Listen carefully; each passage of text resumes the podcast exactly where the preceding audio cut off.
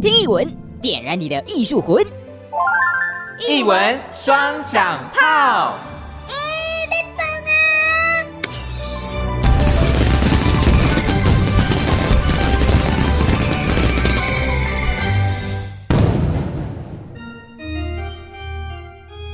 一文双响炮，触笔陶绘龙脉照，我是阿红，万心玲，是我们今天啊很特别哦。我们以往都是介绍展览，今天也像也像是要介绍一档展览，对，而且是我完全没有接触过的，哎，是我们都没有接触过。但我们今天就是以一个新手的角度，对，来逛这一次的。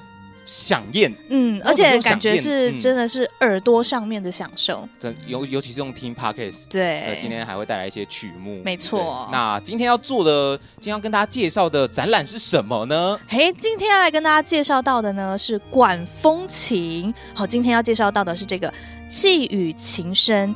于小仪管风琴音乐会哦，音乐会听起来瞬间气质起来，果然符合我们的艺文双响。没错，我们之前都在拉嘞，现在总算做一点正经的事情了。那今天要介绍音乐会，嗯，邀请到的是我们的管风琴女神于小仪，欢迎您。大家好，阿红、心灵，你们好。Hello，Hello，Hello。我们今天可以先请小姨帮我们介绍一下，就是你的来历嘛？就是。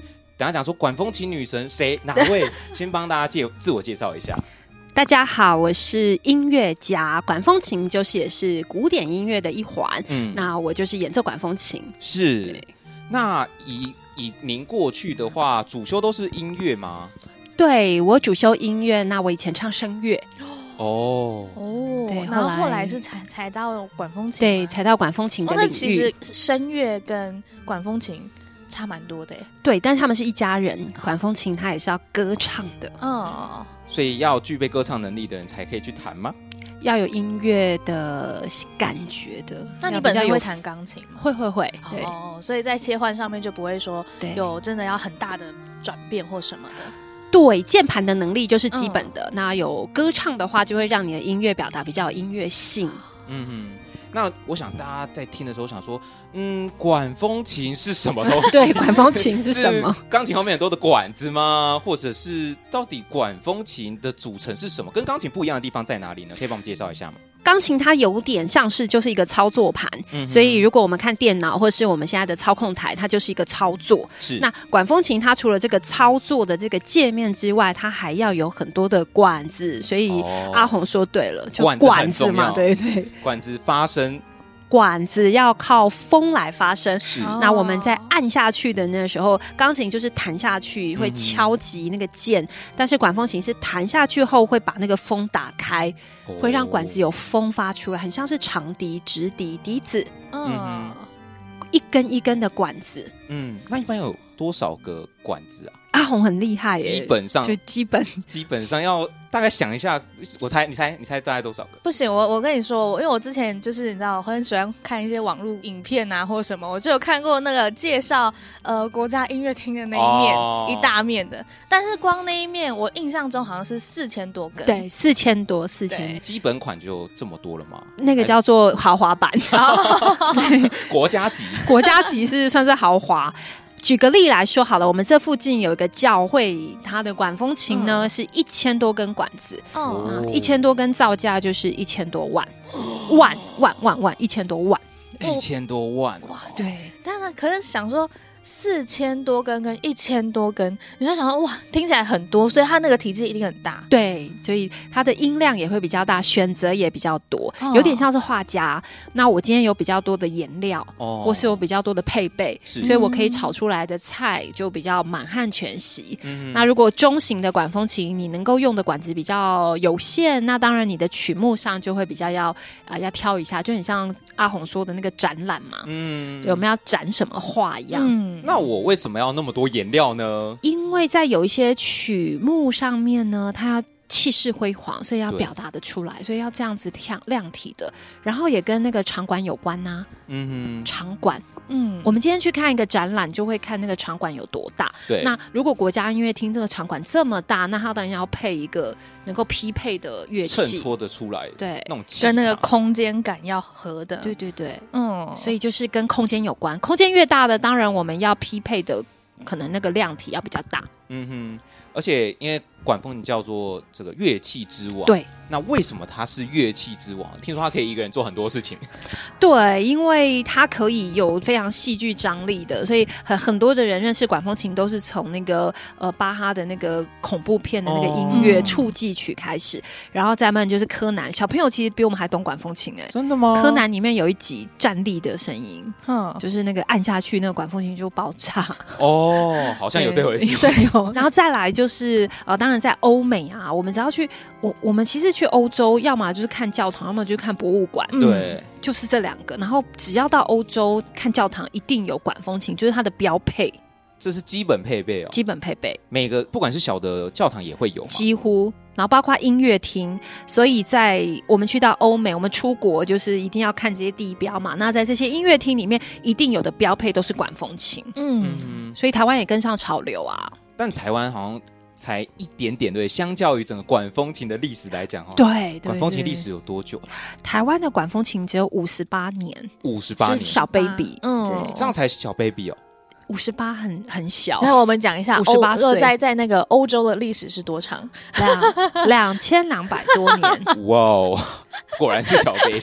我们会有点难想象。我们想说钢琴好了，我们觉得钢琴是呃在在我们现在的古典音乐算是非常盛行的。可是其实钢琴也是才西元一六多一七多。七元，相较之下是蛮后期，其实算是三四百年。嗯，那管风琴它其实是历史悠久，所以它是有，它是小，但是它有意义，它有传承。天哪，那台湾现在才刚开始，是小 baby 对，可是台湾很酷啊，它是小，但是它的管风琴都是世界级的特色。哦。哦差在哪里？例如说什么样的？对，所以台湾有三大管风琴。好了，嗯、在高雄的话，高雄威武营是全亚洲最大哦。是多少？对，根呢？就是很难想象说台湾一个小 baby 盖了一个全亚洲最大哦，多少根？九千多根。哇，是刚刚那个的两倍，对，是不是破亿的？答对了，破亿。因为我们刚刚说，哎，一千多根就一千多万，对啊，对，破亿，对。天哪！管风琴这么贵啊？对，所以我们的台湾居然盖了一个全亚洲最大的。嗯，哇，我台我觉得台湾人很有福。所以，所以这这一次老师这就要摸到了这个全亚洲最大的管风琴。对对，对对，我算是在行阿来，所以我算是还蛮常 蛮常摸的，只是那个摸的等级不一样，有点像展览，常常、哦、常常去谈。可是你可能这次展的是主题性的，对，这次的呃演出的这整个设计是有目的性的，这样。嗯嗯，对。那我想要问一下，就是因为刚刚有说到说，可能你在以前可能是学声乐，然后有基本的钢琴的技能，然后后来变成呃管风琴的音乐家。你觉得在这个成为管风琴音乐家要有哪些特质？第一个就是要认份。认份，真甘我甘愿，任劳任怨，竟然是这个要练习，我以为是热情哎，没现实哦，热情热情还不够，你的个性里面要有一种认份。所以我现在的学生里面，基本上他要是能够把一首歌好好的练完，能够完整的弹出来，我就会觉得他是乖的，因为光要好好把一首歌弹出来都很难。先跟大家讲一下为什么很难，就是因为弹钢琴的话，大家可能想说，哦，主要都是手嘛，我脚辅助嘛，就是脚可能再踩个踏板。管风琴没有你想的那么简单哦。对，每个乐器都很难，但是管风琴它的难是因为它用脚来弹。嗯，那个脚弹的概念是什么？阿红，你会打鼓吗？我有试过，但我 是节奏，我只能专注在某一件事情上面。我打手我就不会踩，我只会踩我就不会打。好，但是你这个踩只是点的那个踩，对不对？对。可是管风琴的脚不是点，它是一个你你手能够做的脚要能够做。手，我看人家弹钢琴都是，所以它是分开来的，就是基本好。假如说我们先上哆哆嗦嗦啦啦嗦，那你的脚也要能够弹哆哆嗦嗦啦啦嗦。它不是一个节奏乐器，它是一个线条的，它要能够弹得出一个旋律，哇，好难哦！就等于说你现在要跳踢踏舞，右手右手会写字，左手也要会写字，两只脚也都要会写字，然后两件事都做不好。不是，我觉得这样会打结吧？会打结，而且会有点手脚不协调。就是很那个，其实那个全身的协调，还有那个思维是蛮蛮不一样的。所以我说很认份，就是说我每次都会觉得我干嘛要做，就是就这件事情就是一个很不符合人体工学的。嗯、你要用脚来弹琴、欸，哎。嗯，你要用脚来演奏。那你一开始有挫折过吗？就是如果真的就是因为想起来真的很难，我为什么要选这个乐器？呃，所以才会很认分。就是刚开始的那个练，就是可能就是小小的一句，就是要练很久很久。那个久是很久，因为你脚要跟手要平衡，这样、嗯、很像在跳舞。我们已经开始跳起舞来了，对不对？天哪，我我觉得很难想象啊！你觉得你有你适合管风琴吗？如果这样听下来的话。我不适合哎、欸，为什么？你知道我光我小时候有去学过两堂钢琴课，就两堂，我就跟我妈说，我不要去。Why？因为我觉得就是我可能因为惯用手是右手嘛，那你可能右手你就会觉得哎、欸，好像还可以协调，但你要再加上另外一只手要进去的时候，我就我就说我不会。对对对，那管风琴就是加上另外一只手之后要加上脚，而且管风琴又不足不只有一组键盘哦，对对对，它有它有很多层键盘啊，为什么要这么？多层，就是因为管风琴它是一个建筑物。嗯、其实就像我们今天一开始开门见山说的那个展览，管风琴是一个展览呢、嗯。它这个展览的这个这个标的物就在场馆里面，它是一个建筑哎，它已经融在里面了。对，它就是里面的一部分。反而是看这个音乐家，这个策展人想要呈现什么音色嘛？对，所以我常常人家看我弹管风琴，就会有一种感觉，就是好像是一个小孩子去把那个巨大的野兽开启。哦，因为他就你不弹的话，他就是静静的在那里，嗯，好像在睡觉。嗯，然后你去弹它，你其实蛮酷的，嗯，你就会突然间觉得哦，它会发出声音。而且因为它本身管子是跟场馆有做整个融合在一起，所以。大家想象说管风琴的声音其实是一个很震撼。对，对，如果你有弹奏相关的音乐，或者有些音乐、有些乐曲是用在电影里面，我们常会听到的管风琴的音乐，其实你都感受得到那种震撼力。那如果你在现场的话，整个我听说是整个建筑会一起共鸣，会震动，对，会会会，所以就是巨大的野兽要把它叫醒的那个概念。那会不会以这个观众的角度的话，会觉得哇，那身为一个管风琴家很忙？手忙脚乱啊，很忙啊，所以这一次展览啊，要怎么展？因为以前早期我在做音乐会的时候，就是年轻嘛，嗯、啊，现在也很年轻，都年轻，都年轻，年轻就是想表现，所以我弹的曲子都是平平飘飘，就是炫技那种。对对，就要就是我的我的我的粉丝，我的乐迷都会觉得好听是好听，但是听久了耳朵也会累，哦、因为整场都是都是在演，太满了，在在震震撼这样。所以刚刚主持人说这一场要怎么展？嗯，这个展。就是说，我慢慢的在音乐会的规划上，也会慢慢跟听众对话。就像画家，他想要去跟听众去表达，那我就要试着不能够总是这么震撼的敲击人心啊！我也要试着慢慢讲话，对啊，温、这个、柔一点，就是有一点不一样的菜色变化。对，从一直都吃一样的菜，会觉得很腻。对，要总不能每次都是大鱼大肉。对，我觉得哇，好咸哦！有时候刚过年完了，大鱼大肉，没有那那几天吃完之后，我就觉得。好想吃泡面，或是吃点清粥小菜，换个口味也不错。对，所以我在这一次的音乐会的展览上面，跟这个挑菜色的部分，就会比较呃，第一套开始就是先给大家满汉全，就是一个很丰盛的一个大菜，然后慢慢就是小品。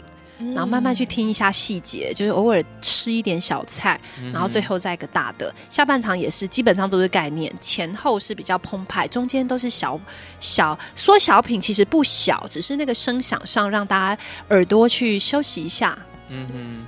那刚刚讲到细节，如果我今天是一个对古典乐或对管风琴不是很了解的民众的话，你会怎么推荐大家来去欣赏管风琴呢？或可以从哪些角度去知道说，哦，他现在在做些什么事情？嗯、其实他这个是很有细节在里面。好，魏武营他很特别，他有两台管风琴，因为他一亿多嘛，嗯，所以那个概念好难想象，就是一台两台管风琴是大小哦。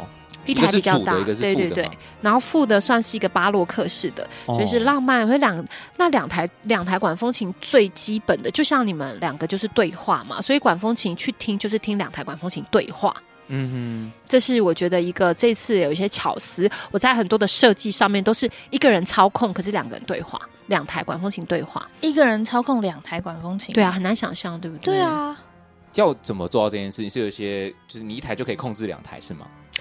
对，因为那一台管风，因为我们现在在这个录音的这个地方有有操控台，对不对？嗯、那管风琴有点像是我们现在看到的这些，它有很多的界面，有很多的机关，你要先去搞懂这些机关怎么操作，才能让他们对话。对啊，你看，因为你在那个台上就会看到很多的音酸啊，还有一些机关，我就统称机关，都，都叫机 关，对，都叫机关。对啊，好忙碌哦。但你要就是你在练琴的过程中，因为这个。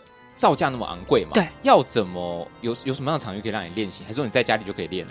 我在家里有一台电子的，哦、模拟的电子的，对，可是还是很难。所以我们像我们在像我们在开音乐会的时候，我们就直接去租那个魏武营的管风琴练。你看这多酷啊！哦、去租音乐厅的管风琴来练，你知道这个概念吗？嗯，钢琴就是可以，就是比较容易。对，可是管风琴你要开个音乐会，你要去租那一台管风琴。天哪！你要先跟他培养感情，你要租他来练，嗯、这是一个还蛮酷的事情。因为因为手感也不一样嘛，你练别的琴那种场域的感觉，跟甚至操作位置那些按钮机关的位置都不一样。对，所以你光熟悉它就很累，所以我才会说很认份。就是你光要可以弹之前，你有这么多事情要搞定，就干嘛学这个？就，就每次我每次只要去那个音乐厅，我就会深深的吸一口气，想说。我怎么会要做这件事？但是当我开完音乐会之后，我就会觉得我是要做这件事，因为如果没有这样做，那台管风琴就会一直沉睡。哦，我会觉得我有那个使命感跟热情，就是把它弹出来，我觉得是很嗯很很开心的。你很热衷，很 enjoy 在这件事情上，对，只是只是要很认份。认份是其中一个一个点啦。对啊，就光你练琴都要去租那里，你看这个多成本多贵。喝个水，动一动，休息一下喽。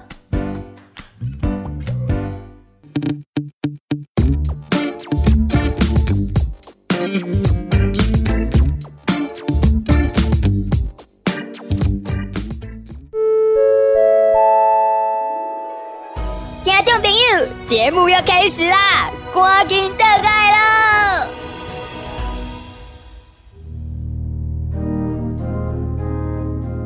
对于你自己来讲的话，你在推广管风琴上面大概多久的时间了？从你开始学，然后一路到现在的话。一开始就是因为喜欢就弹，然后至于要到推广，是因为音乐家也需要生活嘛。对对，那所以我觉得很很真实的就是说，我一直弹一直弹都喂不饱自己，这也不是办法。所以基本上你就是要有教育，嗯、要有教学，要传承。所以一开始理念没有这么高尚，其实就是真的因为很爱。然后一直做这件事情，做了十几年，然后觉得一直很爱，但是喂不饱自己，好像不聪明，嗯、然后就开始慢慢想，那我如果要继续做这件事情，我可能得要教学，要让更多人知道，嗯、包括要让人家来听，所以这些都包含在推广的一环。哦，教育啊，教学啊，或是让更多的乐迷知道推广这些，其实都是慢慢的一步一步的。有这个需要，对。嗯、那你在这个就是刚刚说这样一步一步走过来，就是这一些过程当中，你觉得最困难的地方是什么？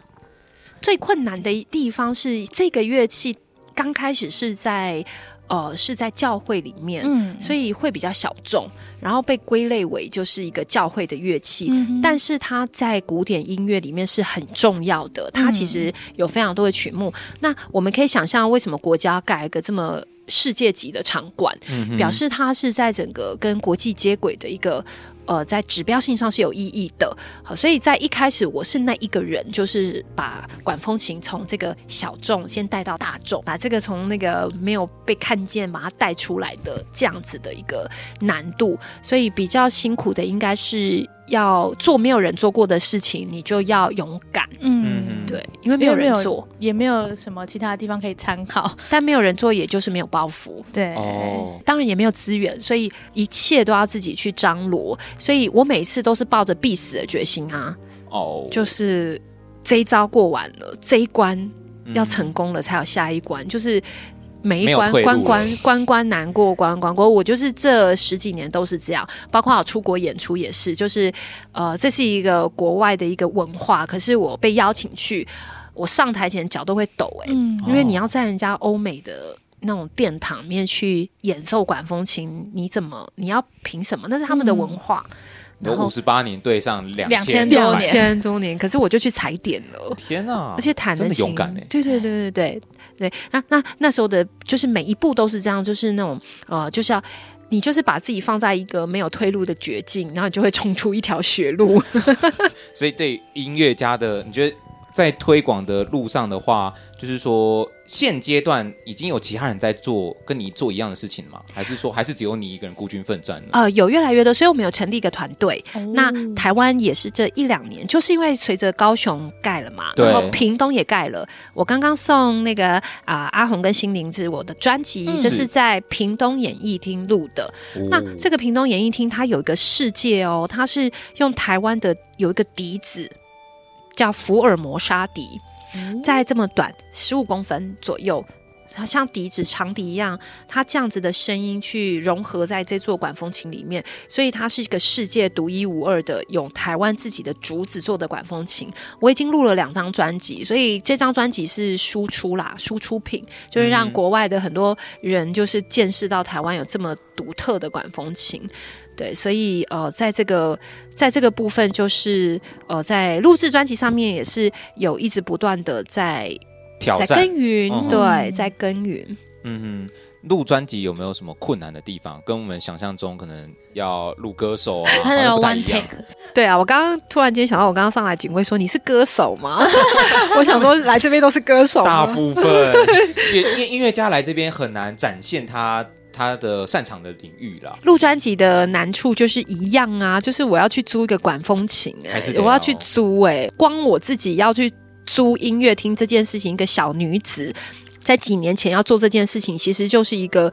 初生之犊不畏虎，嗯、你就去租了。然后我记得那时候租了，就是很像人家创业这样，就租了才发现这个坑很深呐、啊。然后就还跟人家借钱，嗯、就是从来没有想过我只是一个音乐家、音乐老师，教教钢琴会搞到事业做这么大，就还要去跟人家借钱来弄专辑，因为这是一个深坑啊。他这个投下去之后，你租场馆啊、录音的设备啊，或者是整个设计，这些都是很专业的，包括整个出版的这个呃整个这个通。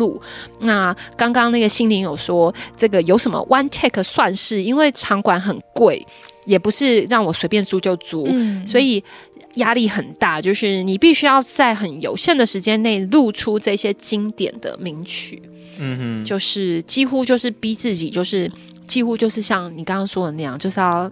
要节省时间，对，因为因为我只要一弹错，那个成本就是很多，就是人的成本、场地的成本，然后后面一堆人在等，这样是心在淌血。对，那我就是那个，天哪，压力好大啊！对，就是我自己就是搞出这么多的名堂来，有时候想想都觉得怎么会，就是一个小小的音乐老师，是几年前，嗯、但是。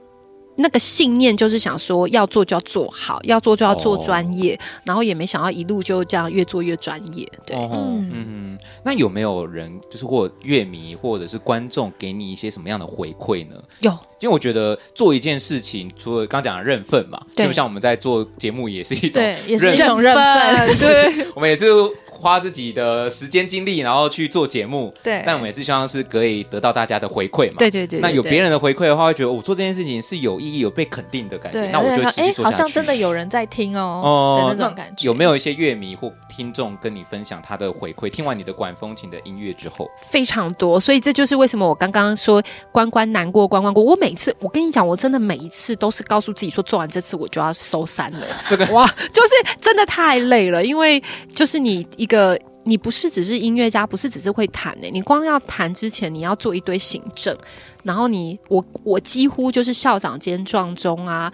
不管是企划、执行、设计、行销什么业务，我还要跑业务哦。卖专辑我还自己下去跑业务，就是什么都要做。你很全能呢，对，你就是管风琴啊，我就是很认份，就是管管风琴家要有的那个 特质，对对对，一人多功，对对对，太苦了吧？对，所以光这一次音乐会，你也是想说，好，第一个就想说，好吧，那如果呃卖票不好赔钱了，那我心里想说，那我就不做了。所以我每次还是会。给自己一些挑战，就是如果我做不好，那表示我经不起这个市场的考验，那我总不能赔钱啊，那我就不要做，我就回去交情嘛，就不要做演奏这件事情。嗯、那损失的会是谁呢？我就会这样子很。就是自己在那边对话，想说损失的可能是这个国家少了一个会弹的，这样、oh. 对。那那你刚刚说阿红说的回馈，就是我觉得最大最大的回馈应该是呃，因为。我在前几次有做一些大型的音乐会，在国家音乐厅，嗯哼，然后还有在魏武营，这是我第二次。然后有非常非常多的朋友，他们可能是从来不进音乐厅，从来不听古典音乐的，对，甚至有一些是社会地位很高的，譬如说，呃，反正就是我觉得是很棒的。他们，但是他们就不喜欢古典音乐，可是他们去听了我的音乐会，他们觉得有四个字，他们说很振奋人心，嗯，振奋人心。但我觉得。你要先认识，就是你要先知道，或者是你要先踏进去之后，就愿你要先愿意接受走进音乐厅，让他被洗礼，打开你的眼界啦。要不然就觉得哦，古典乐我听不懂，或都是宗教性的，我就哦我也不喜欢这样。可管风琴真的很酷，因为它就是很震撼呐、啊，它就是好玩，而且你其实看他现场演出是好玩的，就是因为我们很难想象一个人用双手双脚弹琴，嗯哼，其实是。这很难，很其实我连我自己现在看一些呃国外的朋友在演出，我都还是觉得这件事情是好玩的。怎么会有人用脚弹琴呢？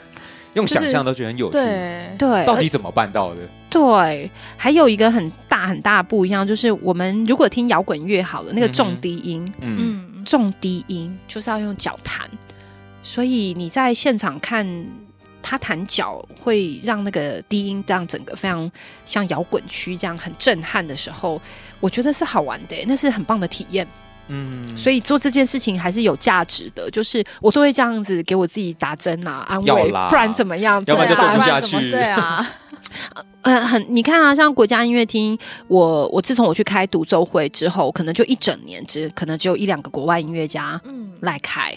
那那个使用率是非常低的，其他时间就闲置在那里。对，当然国家音乐厅他们有非常的认真的在做推广，他们自己本身有做一年有六七档，我有在，我有在协助他们规划。那可是除此之外，那个使用率还是低。你就想嘛，三千多万的跑车，四千多万的跑车都没有开。哇，浪费！对啊，就是会可惜，嗯、也不会浪费，就可惜。就可惜。嗯，如果有更多人去使用它，那该有多好！所以这就是教育，就推广。所以我要这样心理催眠我自己，我这些事情才做得下去。不然他那个 CP 值太低了，那练那太累了，练琴很就是他身体。我说的累是你身体会累，嗯，并不是那个心灵疲惫，是你光身体，你每次练完琴就气喘呼呼哎，然后可能就是酸酸个两三天。对啊，意志力的考验。今天好像一直在画大饼哦，讲了很多，讲了很多，然后他大家还是用想象的，对，所以还是要那个 呼吁大家，如果你真的好奇的话，可以走进音乐厅来去用听的、用看的这场表演，我觉得应该是听觉跟视觉，对对对。哎，那这一次的音乐会的时间，我们好像还没有跟大家讲，对不对？这个是这一次的重点，最重要的吧？你什么时候可以看到这个造价破亿的管风琴，去感受一下管风琴的震撼？是什么时候的音乐会呢？二月十八。也就是两个礼拜后了，二月十八在高雄卫武营。哦，在高雄卫武营，也就是刚刚说到的这个呃九千多根的风管，对对对对，风管音管，对，嗯、就是也很酷的一个乐器，让它大展身手。那我想要问的是。这整个下来的话，你对于就是小姨对于管风琴在台湾的发展有没有说一些未来的展望啊，或期望说它可以达到什么样的程度，或自己个人心中的一些小愿望？啊，应该说我我我觉得管风琴它属于一个外来的文化，它就结结实实的就是从外面传过来的嘛。对，它是一个完全是移植欧美的。那我们通常就是对于，我觉得有时候我们的民族性不够那么有自信，我们常常会觉得自己。好像不够好，或是怎么样都不够好，或者是在这个巨塔里面，好像永远都做不到什么。那我会觉得说，台湾或者是在这个推广上面，其实不是只有对管风琴。我我觉得我们做音乐都要多给一些自己一些自信，要有独特性，要创造，要给自己多多加油。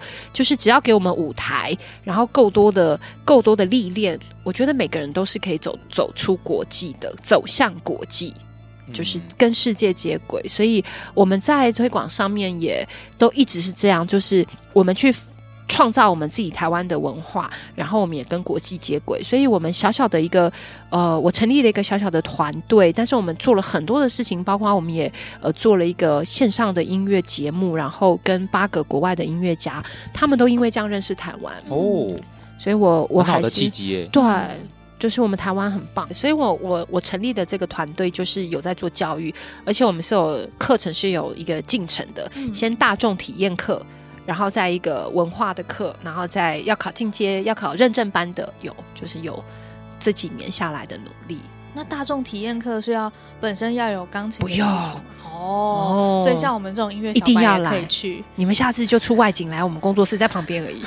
我我我我要先练一下协调。不用不用不用 不用，我们那个体验课很酷，就是是大众。对，我们最厉害的就是把什么都不会弹的人，让他会弹管风琴。那就是在叫我喽。对，那也是在叫你喽。是。完蛋！我就想说，我以前在那个高中的时候，有那种社团选修，都会想说，哎、欸，去试试看。然后想说去跳舞，完蛋！第一第一堂课，老师就说，嗯，那个没关系，不用勉强。我大概想象得到，那你不协调哎？你们两个可以一组啊，一个弹手，一个弹脚。哦，反正是体验嘛。哦。对，我们还就是反正就是认识嘛，我们到时候可以出个外景，有点考验我们的考验默契。而且我们很贴心，我们会把那个琴键贴一二三四。哦，那好，好吧。然后，然后我们会做小抄，会说一一五五三三三，然后你们就一一五五三就跟着弹，对，然后就会，而且我们会把脚帮你贴贴纸，你只要照着那个贴纸去踩。真的，每次都说到底从哪里开头啊？就是那个哆瑞咪发嗦拉西哆在哪里？就帮你贴好就好了，就会按。果然是给一般大众的。对，我觉得这样这种就这种简单化，就是、然后你就会觉得，哦、呃，我好像很好入门，从兴趣开始。有有有，就是引发大家的兴趣，不会觉得说，哦，古典乐好像真的很远，跟我好像一点关系都没有。但你这真的去接触好之后，可能就会发现一个新大陆。那回到这一次的音乐会，对于你自己来讲，我们。这个节目的传统就是会请策展人针对这次的展览，给他下一个可能一句话啊，或一个 slogan。所以对于小怡你来说的话，这次这个气语情声管风琴音乐会，你会给他用一句话推荐给大家？二零二三年初最华丽的音乐盛宴，最华丽，最华丽，华丽。对，听说小小小小爆料一下，不只有管风琴的演出，还有结合一些。对，有小秘辛，小秘辛有一个亮点就是跟舞蹈，舞蹈，对对对，舞蹈的结合有很多种形式。那这一次是有一首曲子，就是叫润吧，嗯，就是它这首歌就叫润吧，所以管风琴跟真的会有一个跳润吧的一组这样。不只是不只是听音乐。不止还有视觉，对啊，对我觉得这很酷哎。对，这个都是我在国外参加一些呃音乐节的时候看到的很棒的节目。所以其实台湾也都有能力做这么棒的节目，只要让音乐家或是让这些艺文表演，其实舞蹈啊或是打击这些都已经是跨界了。嗯，我觉得台湾的环境真的要更好，更多的展演，然后呃整个政府的配套啊，或者是我们整个环境更好。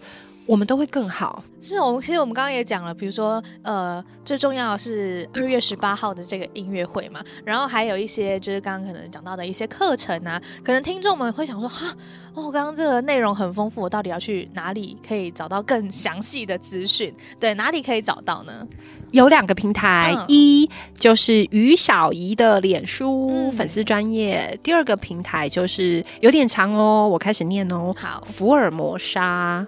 管风琴演奏家，所以还有三个单位：福尔摩沙管风琴演奏家，这是我们的团体的名称。搜寻这两个平台就可以找到跟管风琴相关的，不管是音乐会也好啊，或相关的资讯，都可以在上面找得到。是，对。OK，好的，今天再一次谢谢我们的管风琴女神于小怡 来到我们这里，就是。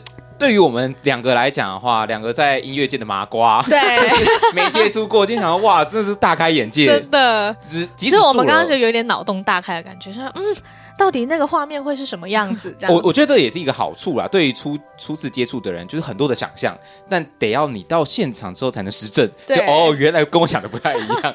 所以我觉得这是有趣的地方呢。是是，所以邀请大家好，如果有时间的话，二月十八号走进音乐厅来欣赏。是，今天再一次谢谢小姨，谢谢您，谢谢阿红跟心灵，谢谢大家，拜拜，拜拜。